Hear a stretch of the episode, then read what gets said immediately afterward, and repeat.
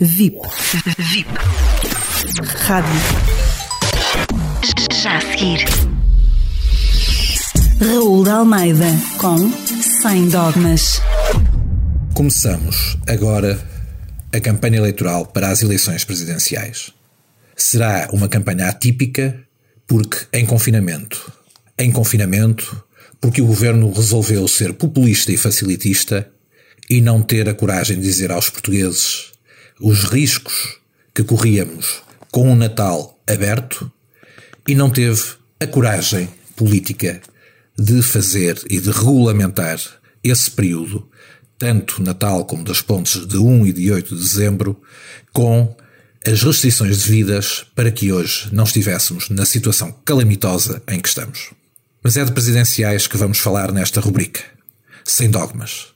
Esta pré-campanha, este ciclo de debates que agora se encerra, demonstrou-nos o pior da política.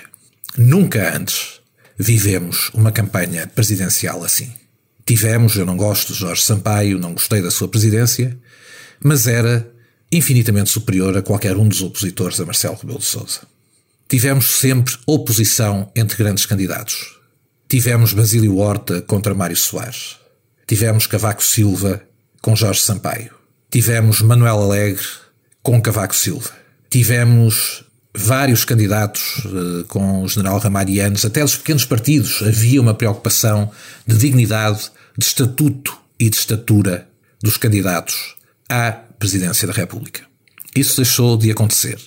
E desenganem-se aqueles que acham que a grande caricatura desta eleição é Tino de Range.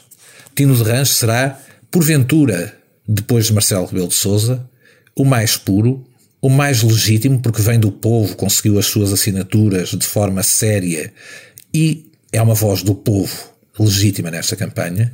Agora, o que nós vemos é, como nunca antes, a campanha dividida entre um presidente que corre sozinho, que não tem opositor à altura, dois populistas perigosos, uma trotskista e um stalinista-leninista.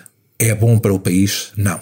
Se pensarmos, temos quatro candidatos que dividirão aquilo que sobrará de uma grande vitória, de uma grande maioria de Marcelo Rebelo de Sousa, a espalhar ódio, a atirar lama, a dividir o país no momento em que o país mais precisa de união.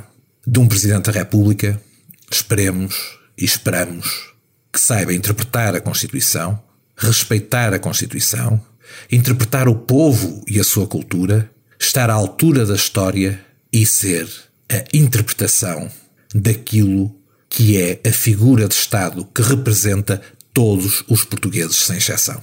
É assustador, é lamentável quando temos um candidato com alguma perspectiva nas sondagens de um resultado com algum significado a dizer que não será o candidato de todos os portugueses.